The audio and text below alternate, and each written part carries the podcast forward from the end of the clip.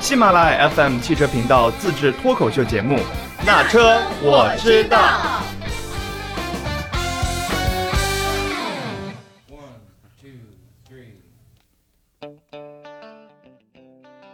Hello，大家好，欢迎来到《那车我知道》这一期汽车圈唱歌唱的最好的小党党老师，你是不是要亮一嗓子？呃大家好，大家好， 蓝蓝的天上飞老楞是吧？ 呃那我们嗯，现在马上进入这一 期要聊的话题，不然感觉有点跑偏 了。这一期呢，就是大家轻松一下，讲一些关于汽车的电影。确实，之前聊了几期这个赛事的东西。对其实后来呢，我们俩私下里在聊天，嗯，其实是说赛事这个这些赛事能带给我一些什么样的联感受想啊，嗯或者说我认为赛事最吸引我的是什么？嗯，那其实这个说说实话是可能带给每一个人的感受都不太一样。嗯，啊，那带给我的感受是什么？我呢，其实看赛事更多的还是因为呃，里面有太多好玩的故事，或者说是一些我喜欢的车手，他也可以把他们定为正定义成为这种 super star，我也是一种追星，对吧？嗯，对对对对，比如说啊、当年我那么疯狂的去追这个呃 F 一的这个比赛，嗯其实那个时候就无非是有车王舒马赫，啊，嗯对，其实那个时候呢，主要是为了追星。嗯那后来呢，就是因为追星，然后我才真正的逐步的去研究这项比赛，然后去研究它的规则呀，然后然后车队呀、历史啊等等等等。后来发现，哇，这个这项比赛里面所蕴含的内容真的特别特别多。嗯真的是应了那句话，叫做“功夫不负有心人”。当你真的有时间或者有欲望去探索它背后的一些事情的时候，你会发现这个世界真的是没有远比你眼睛看到的这些东西要精彩、要丰富。对，所以这段话其实就是党老师在夸自己，功夫不负有心人，就发现了一片新天地。啊，仅局限于此。对，那那那这一期就来跟我们聊一聊，你觉得一些那些你发现的有趣的那些故事吧。嗯啊、其实，嗯，这当然每个人可能对这感受都不一样啊，我只能说说我自己的。呃，当年呢，其实主要是看看这个法拉利车队嘛，然后看这个舒马赫在这个赛道上真的是所向披靡，然后呃没有没有对手这种感觉。其实那时候看了挺爽的嗯但是后来呢，因为也陆续的有几个车手对他发起了一些冲击，比如说这中间冒出来像简森·巴顿啊，像阿隆索呀等等等等，都是从他手里面抢夺过这种世界冠军。嗯 然后当时就觉得，我的天哪，我一定要恨死他嗯们。然后对，然后这种感觉。当然啊，现在我回到现在这个年龄，然后回想起来，可好能幼稚，觉得自己呃不是不，也不是说很幼稚嗯，其实就是看得更全面一些，更丰富一些。嗯可能在他那个时代，正是因为有了一像他一样同样伟大的这些车手，才衬托出来像车王舒马赫这样一个在历史上，在 F1 历史上是无可比拟的这样一个地位。嗯对，要是如果说永远都是独孤求败，永远都是对呃这个难难求一败的这种感觉的话，也挺孤独的，啊、一个是孤独，二一个是觉得大家会觉得你的含金量不足。对，就是体现不出你的价值和厉害的地方。所以嘛，所以说就是一定是有一种呃很具有非常戏剧化的这种竞争的关系在里面。我嗯觉得这这才是呃，就是看比赛是最吸引人的地方。嗯就像我当年上学的时候，我们老师曾经说过一句话，我到现在记得特别清楚，叫做“文似看山不喜平”。嗯啊，是什么意思呢？就是你看文章，如果看的是一一篇平平淡淡的，就和你看一连成一片的那种山，如果它没有起起伏伏的感觉，你会你会觉得这个山好难看。对，当然，如果说这个山是有一个起伏的这种嗯错落的巅峰啊、低谷啊什么这嗯嗯种嗯感觉，你会觉得它很漂亮，因为它很有层次感，对不对？嗯其实也是看人也一样，看车手也一样。如果他一直是这样一个几连冠的这样一个状态，你会觉得好无趣啊。对，就和现在的那个汉密尔顿一样。嗯我到现在都对汉密尔顿这个车手呢，都没有办法，就是很喜欢起来。就是我认为太他，平了，哎、能力是有的，水平是有的，驾驶技术也是高超的，也是领先于其他车手的。但就是因为跟他能产生直接竞争关系的这种车手，说实话不太多，衬托不出来衬托不出来他他的的伟好大。嗯那其实有很多人都不知道，因为现在的汉密尔顿已经获得了和当年的舒马赫一样数量的世界冠军，嗯也同样获得了七个世界冠军。嗯但是从如果是站在此一刻来评价过往的这些 F 1的历史的话，我认为让他去挑战车王舒马赫的历史地位，那还差着很远。嗯嗯对，有可能汉密尔顿其实也想碰到一个 棋逢相当的对手，嗯，但人家就没有遇上，所以他可能也也挺苦恼的。呃，这对这可能站他的角度也可以这么想，对但是真的是他是一个天选之子，没办法。嗯首先能力是有，嗯水平是有，当然最主要的是他从进入到 F 1他就开上了一台非常快速的赛车，嗯包括原来在麦克拉伦期间，他的赛车也是最快的。到了后来到了奔驰车队之后，他的赛车也是这个最具竞争力的嗯。那么你拥有了一个好的技术，同时又给了你一台好的赛车，那你夺冠无敌就是了顺理成章的事对情。你再对不夺冠就完蛋了。那现在真的是，如果说汉密尔顿哪一站或者说是哪两站没有获得冠军，或者说没有登上领奖台，那么这个时候都已经成为新闻了。那我觉得作为一个车手来讲，这个时候也会觉得很无趣。嗯嗯，对，所以咱们不是聊电影的吗？说起来，说起来竞争啊，嗯这里面就是我不得不去提一个这个关于 F 一题材的电影，我不知道大家有没有看过，叫做，哎，一下子我居然想不起来叫做 叫叫什么名儿啊，叫《极速风流》。我以为他说，哎，这叫这个电影名字叫哎 对，我还瞟了他一眼，这啥电影？这个名字叫做《极速风流》，大家可以现在可以到百度上去查一查。嗯这部电影呢，讲述的就是在七十年代的 F 一的赛场上，有两个车手，一个叫做尼基劳达，嗯一个叫做呃詹姆斯亨特。嗯，这两个车手其实当时呢，呃，都是最顶尖的车手，但是是在两个车队。嗯然后他俩也是属于这种就是竞争关系很激烈，但是这两个车手呢，同时又是两种完全不同的这种性格特点。詹姆斯·亨特呢是来自于英国的一个这个富家子弟，或者说叫做呃这种叫做花花公子啊啊。他比如说这种平时的业余生活也不检点，然后就是说很多跟和很多人都会传来一些花边新闻啊等等等等。然后尼基劳达呢又是那种很自律。呃很自律，是一个非常职业的车手。嗯然后他对于赛车这项东西是真的是可以做到一丝不苟的那种，嗯他的要求非常严严格。嗯然后，嗯、所以呢，就是他当中也会出现了很多的这种，呃，两个人性格完全不同的这种冲突嗯啊。到最后，这种这个其实这个电影后来也讲述了尼基拉达为什么会受伤。其实呃知道熟悉尼基拉达这个人的都知道，他曾经受过一次很严重的烧伤，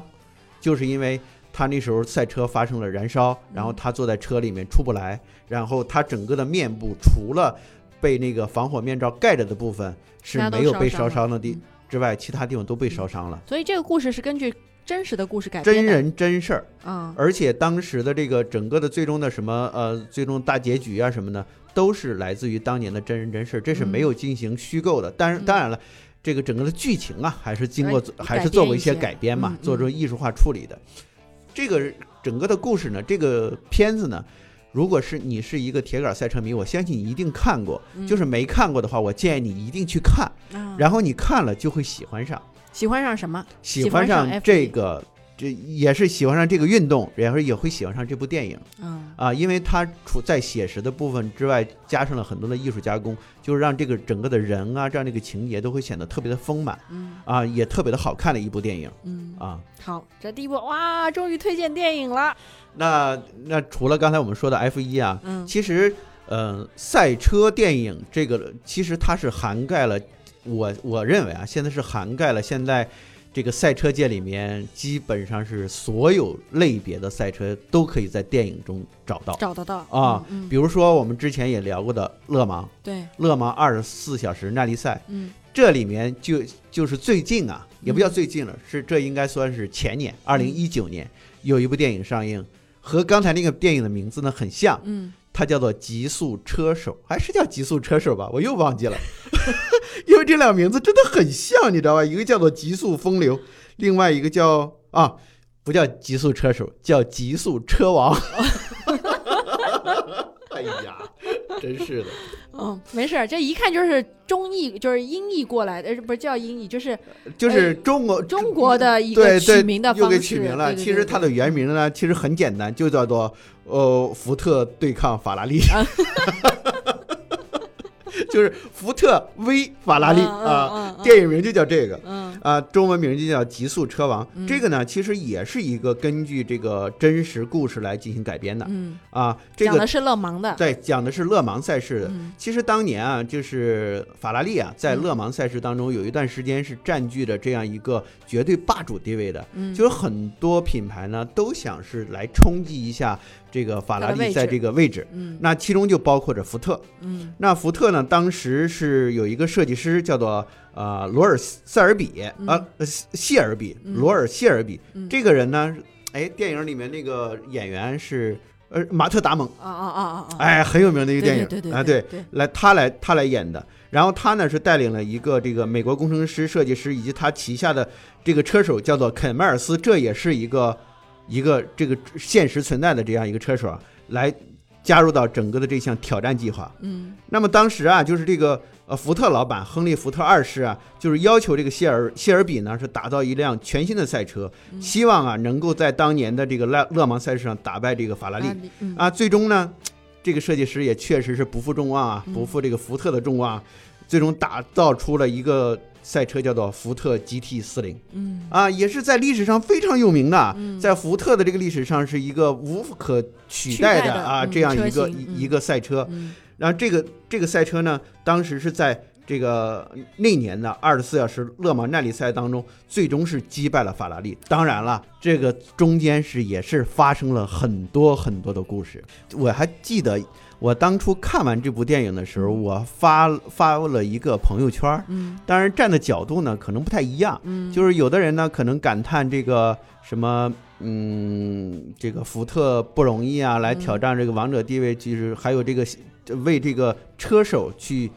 惋惜，因为最终这个车手。虽然说福特最终击败了法拉利，但是最终站上冠军领奖台的并不是这个主角儿嗯啊，这也是现实当中是存是存在呃的，是就真实发生的，对真实结果就是嗯这样子。那并不是主角，可能有的很多人为他去惋惜，嗯但是当时我发了个朋友圈，主要目的是说，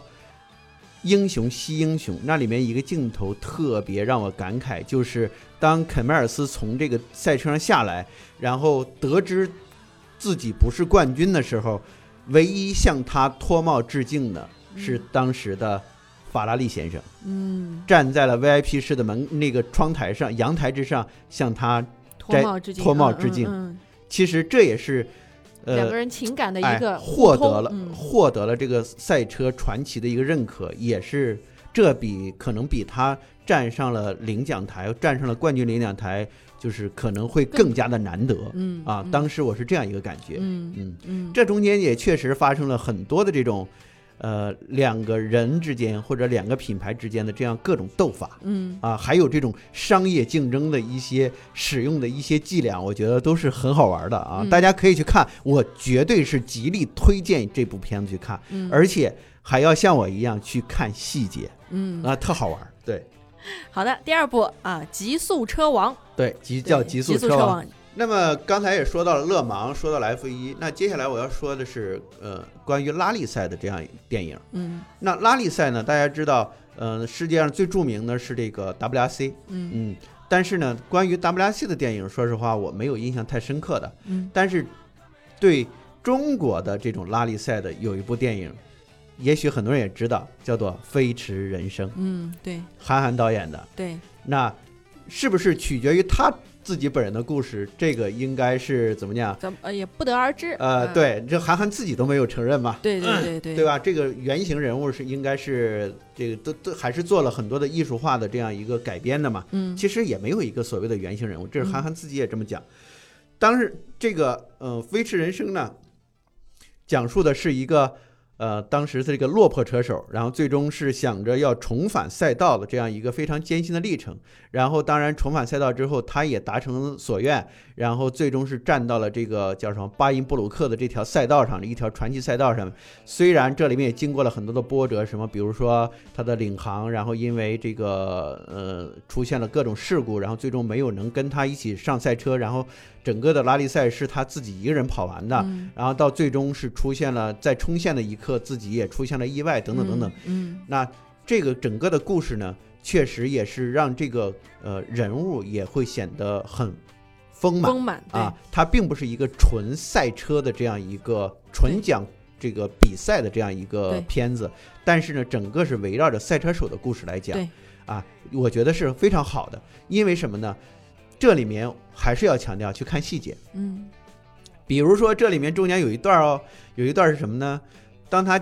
把原来车队的一个技师来给他弄过来，跟他一起来来做的时候打造嗯这个，赛车的时候，那个工程师给他列出来，你需要买这个这个个这个这个这那么个多这个这个钱嗯所有的专业术语啊。嗯那个专业术语你是一点毛病挑不出来的，你嗯不要忘记，导演是韩寒，嗯嗯韩寒可是中国的当初的职业赛车手，嗯而且是拿过全国冠军的，嗯，所以说他对这些东西绝对也是会做到一丝不苟的。对。嗯，对这个镜头我记得，就是当时就一个镜头就拍着那儿，然后一个一个一个就所谓的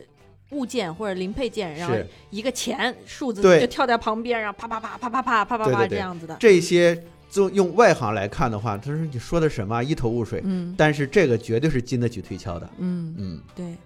对，这个其实《飞驰人生》，我觉得还它也是带有一定的黑色幽默成分在里面的。哎，这是韩寒自己的风格嘛。对对，嗯嗯然后包括那里面很多的这个演员，这个什么跑龙套的，都都是我的朋友，我都 很熟。是的，可以哦。 嗯，那讲到其实讲到韩寒的《飞驰人生》，就是我第一反应还会想到的就是《乘风破浪啊，乘风破浪。》，对吧？乘风破浪那个就是更多的是讲述一个车手的成长故事的感觉，嗯因为这个呃，大家也知道，当年有一个车手叫做徐浪，嗯也是韩寒的非常好的一个朋友。其实更多的是那是韩寒的当初的一个非常好的老师。嗯那这个徐浪呢，是当初是因为这个意外事故，最终呃导致去世了。嗯然后韩寒为了纪念他，然后最终是拍了这样一部电影来怀念这个纪念他当初的这样一个导师的这样一个片子。嗯呃，这部电影很感人，也是呃，就是基本上是讲述了当年徐浪的在这个赛车当中的一些点滴的故事嗯啊，这个也是非常非常也值得大家去看的。如果你还记得当年的徐浪，如果还嗯，或想或者是你想认识一下当年的徐浪的对话，你，大家可以去去，看一看，嗯，嗯对，嗯，然后这个是中国相对来说关于赛车的，好像就没有那么多吧。嗯，其实还有一部，我觉得应该在我这个年龄，或者比我年龄再稍微轻点的人，应该都看过，叫做《头文字 D》。哦，头文字 D，啊这个我们动画版的、真人版都看过。对的，《头文字 D》啊，就是当年的周杰伦主演的这部电影嗯啊嗯，这个。呃，后来这个秋名山嘛，这个说这个名山名车神呃，对秋名山这个名字就是有很多的这个人都在用啊，就比嗯如说我们会找到了一个有多少道弯的，都会定义为那儿某某某某某地的秋秋名名山，山某对某地发的秋卡名山。湾什么什么的。是的，嗯是的嗯。虽然说秋名山这个位置呢，这个地方呢是一个动来自于动画片的一个虚构的地方，嗯但是这个名字确实叫得很响，那主要是来自于这个动画版的《头文字 D》和电影版的《头文字 D》。我觉得这个，当然这个呢又是另外一个领域了，就叫做漂移。嗯这个漂移呢，漂移文化其实在全世界只有在日本是盛行的，嗯因为日本有关于漂移的一个就是影响力最大的一个赛事叫做 D One，嗯就是漂移的一个比赛。嗯，那大家其实它这个比赛的主要的，嗯目的呃不是目的，就是说主要的一个评分机制呢，嗯，就是看好看不好看，飘的好不好看？对，是吧？飘的好不好，然后你的因为实是两个车在同一起飘嗯，你和前车的这样一个摇尾的这样一个呃程度是不是紧紧，两个人的动作是不是协调，嗯然后是不是会发生碰撞，嗯或者是不是你的整个的动作中间出现了断，嗯啊，其实都会影响你的标，呃影响你的评分。嗯对这个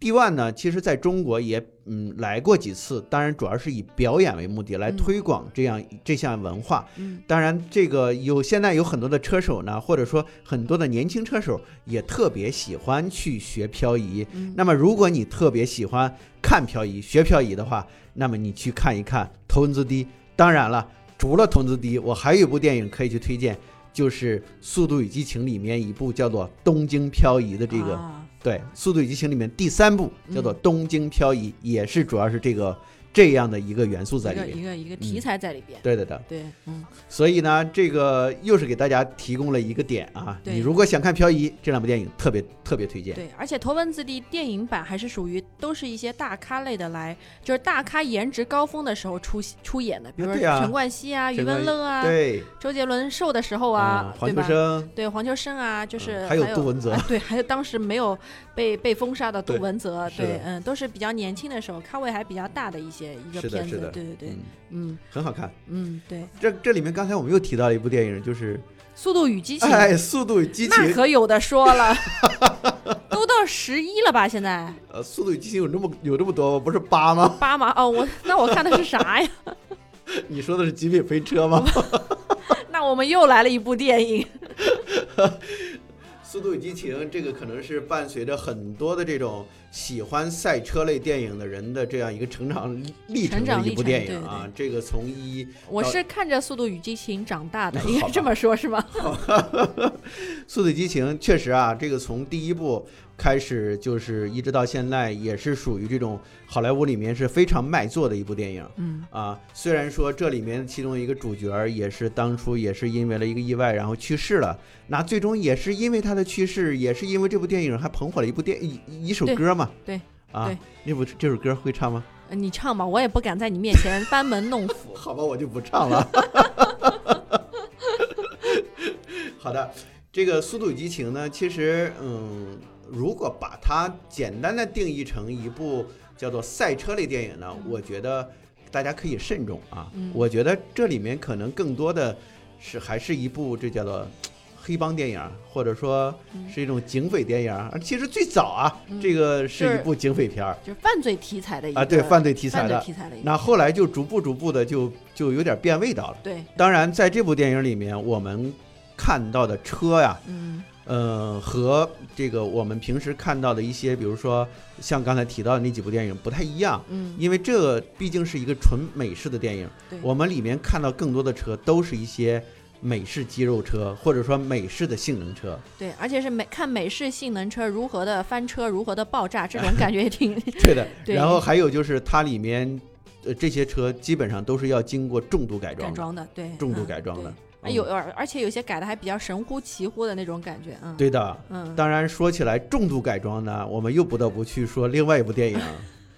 对，《疯狂 Max》啊，哦， 《疯狂 Max》里面那都是一些重口味改装的，你根本看不出来这种车的原型车是什么吧啊？对的，这外边都是加了各种什么武器的，这这种剑呀、刀啊，什么乱七八糟的什么东西加进去了，对不对？大家如果对这些重度改装的比较感兴趣，想去认一认车型的，也可以去看一下哎，啊，这个疯狂 Max，对，吧这些是这个嗯、呃美式的一些他们的一些对于比赛车当中的一些个怎么讲？嗯理解，呃理解或者是喜好。对，喜好啊，对，当然说起来美国了，其实美国呢，除了这种改装文化之外嗯，他们在看赛车的时候，更喜欢看的一种比赛叫做 NASCAR，嗯就是绕着环形跑道来不断的跑圈儿这种比赛。嗯，但这个针对这个比赛最有名的电影，你知道是什么吗？叫做《赛车总动员》。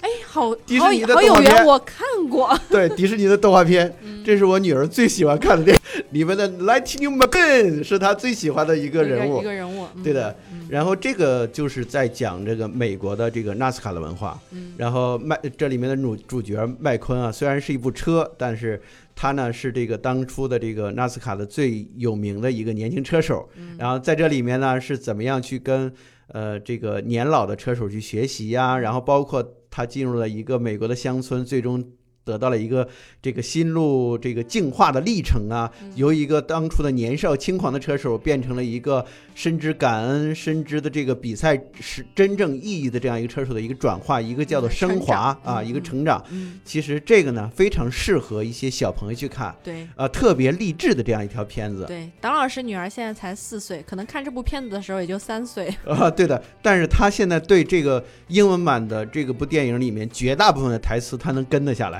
哦，那也是迷妹了。啊，他特别特别喜欢这 部电影，嗯而且一二三，他尤其喜欢第一部和第三部嗯啊，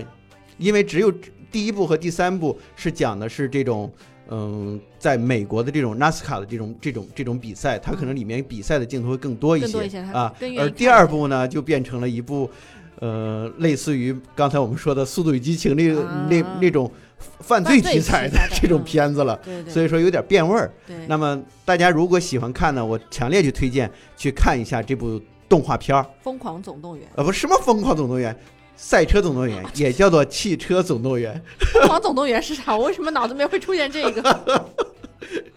对，嗯，说起来“疯狂”这二字儿，我又想到了一个跟赛车名字特别像的一部电影，叫做嗯《疯狂的赛车》，啊，疯狂的赛车但这里面根本跟赛车没啥没啥关关系。系， 只是名字叫赛车而已，但是它并不是一个赛车文化的对，赛它车。里面是疯狂的骑自行车。对，比赛骑自行车。 对的，嗯。其实你前面讲到动画片的时候，我第一反应想到就是我想到的是托马斯小火车， 好吧。只是不能这小火车不停的赛跑。但是其实，哎，我突然又想到，就是在他的还呃就是中国拍的还有一个女性赛车手的，就是当时张柏芝和那个汤唯，啊，我想起来了，我这部电影，呃，我看过，但是我现在想不起来名字了。对，我也想不起来名字，嗯大家可以去搜一下，就是汤唯和张柏芝拍的赛车类的嗯，一个，其实也是讲的一个赛车手的一个成长，女性赛车手的一个成长的一个过程。就是嗯其实我觉得剧剧情我已经忘得差不多，就是嗯也不是觉得特别的。呃，可能好看吧，嗯就是，但是就是他关注的这个群体，其实也是挺有趣的。啊，是的，是的，嗯嗯，这里面呃，刚才我们讲了这么多中国的、美国的，其实，在欧洲、嗯动画片的呃对动画片的，其实，在欧洲也有这种比较出名的这种赛车类的电影，嗯，比如说这个这个这个呃迪呃迪呃狄仁杰，你再滴滴滴下去，呃呃就是法国的那那部叫《的士速递》还是叫什么？啊啊，的的士速递，对，也是吧对对对对啊，对这哎，这个脑子现在真的不好用。对，那里面就讲述的一个，这这是一部非常幽默的片子啊，这四部都统一的都是这样的风格嗯，就是一个呃。这个的士司机，然后他一遇到紧急情况的话，一摁按钮，这部车就咵咵咵咵就变成了一个重度改哎重装的度车，改装的赛车，然后就会飙起来非常非常快。然后这部这部片子虽然说不是一个严格意义的这种赛这种车赛车类的嗯赛车类的片子嗯啊，但它确实是一个怎么讲，是体现出一种改装文化或者是飙车的这种这种感觉的一一部片子，嗯还对挺好玩的啊。对，另外还有一部片子叫做，就是刚才我们提到过名字，嗯极品飞车》。嗯，极品飞车， 《极品飞车》相对于《速度与激情》来讲呢，呃，可能名气没那么大，嗯但是这部片子里面更多的呈现的这种车的品类很多，因为嗯它就是像以前的极品飞车的那种感觉一样，它里面有很多很多的这种知名的跑车，嗯那里面比如说像什么法拉利呀、啊然后科尼赛克呀，什么各种各种这种超级跑车都会出现在片子里面。嗯，所以说，如果你是一个特别喜欢看豪车的、看跑车的、飙车镜头的，那我觉得《极品飞车》这部片子是很值得推荐的。极品飞车是不是还衍生出了很多游戏啊？就是游戏里其面也实这部电影是来自于游是从游戏戏的出的啊嗯。那要说起来游戏，那《极品飞车》这部游戏，那可是伴随我成长对你看着呃玩着它长大的是 吧？的，真的是。那从《极品飞车一》到现在，已经到了《极品飞车二十一》了。哦，对，当然我并没有完全玩过啊，嗯包括从《极品飞车》一二三四五，我基本上现在已经没什么印象了。我可能那个时候也没怎么玩过，因为那时候可能更多的是为了学习吧，对也对，也是没怎么是接触是。真正接触到《极品飞车》这个游戏的时候，我是从《极品飞车六》开始的。嗯那时候《极品飞车六》呢叫做《保时捷之旅啊，记忆记忆深刻啊》，。对的。然后《保时捷之旅》是那里面，你只要是不断的闯关，不断的进行比赛之后，你获得了钱之后，你可以不断的解锁各种保时捷的跑车不好吃啊嗯。这是这部。到了《极品飞车七》开始就是改装了，嗯叫做地下狂飙了。嗯，然后那里面你就可以花钱去买车来进行改装，然后配件也进行改装，然后包括八，然后然后到了九之后，可能有陆续的不同的题材、赛道的题材啊等等等等都出现了。嗯所以说，大家如果是一个重度的极品飞车迷的话，我相信你你对于这种赛车类的电影也一定会很喜欢。对，啊，当然我相信，喜欢玩极品飞车的人一定是大有人在的。对，而嗯且可能也对我们刚刚推荐的那些电影也是都看过，就是哎甚至于看一遍不行，看两遍、三遍、四遍的那种类对型。的，对的，对对，嗯，大家真的，我觉得在这个假期里面去看几部这样的，回顾一些这项的这样的这些片子，我觉得是很好的，因为嗯这种片子呢，真的是属于百看不厌的。嗯，其实党老师对电影有很多自己的呃那个呃那个见解哈啊，咱们下期埋一个坑吧，讲一讲有趣的公路电影吧，公路电影啊，嗯对啊，好吧，这也是一个大大很多范围的那种。啊，对的，对吧其实公路电影你更多的是还是离不开车嘛。嗯其实，但是车呢只是一个载体，然后嗯更多的是讲讲述你发整生个的在故事，对嗯这一路当中发生的一些故事。嗯当然，这里面去跟车去结合，我觉得也挺好玩。也挺好玩儿啊。嗯，好，那我们就呃给下期的节目也做一个铺垫。大家这一期呃互动话题也是可以来推荐一下你记忆深刻、印象深刻的一些赛车类的电影啊。嗯好，欢迎给我们多多留言。那我们这一期的节目就到这儿啦，也再祝大家啊二零二一牛年快乐！嗯，Happy New Year！嗯， 赞，这个梗非常棒。好，那就到这儿啦啊、下期节目再见。再见，拜拜。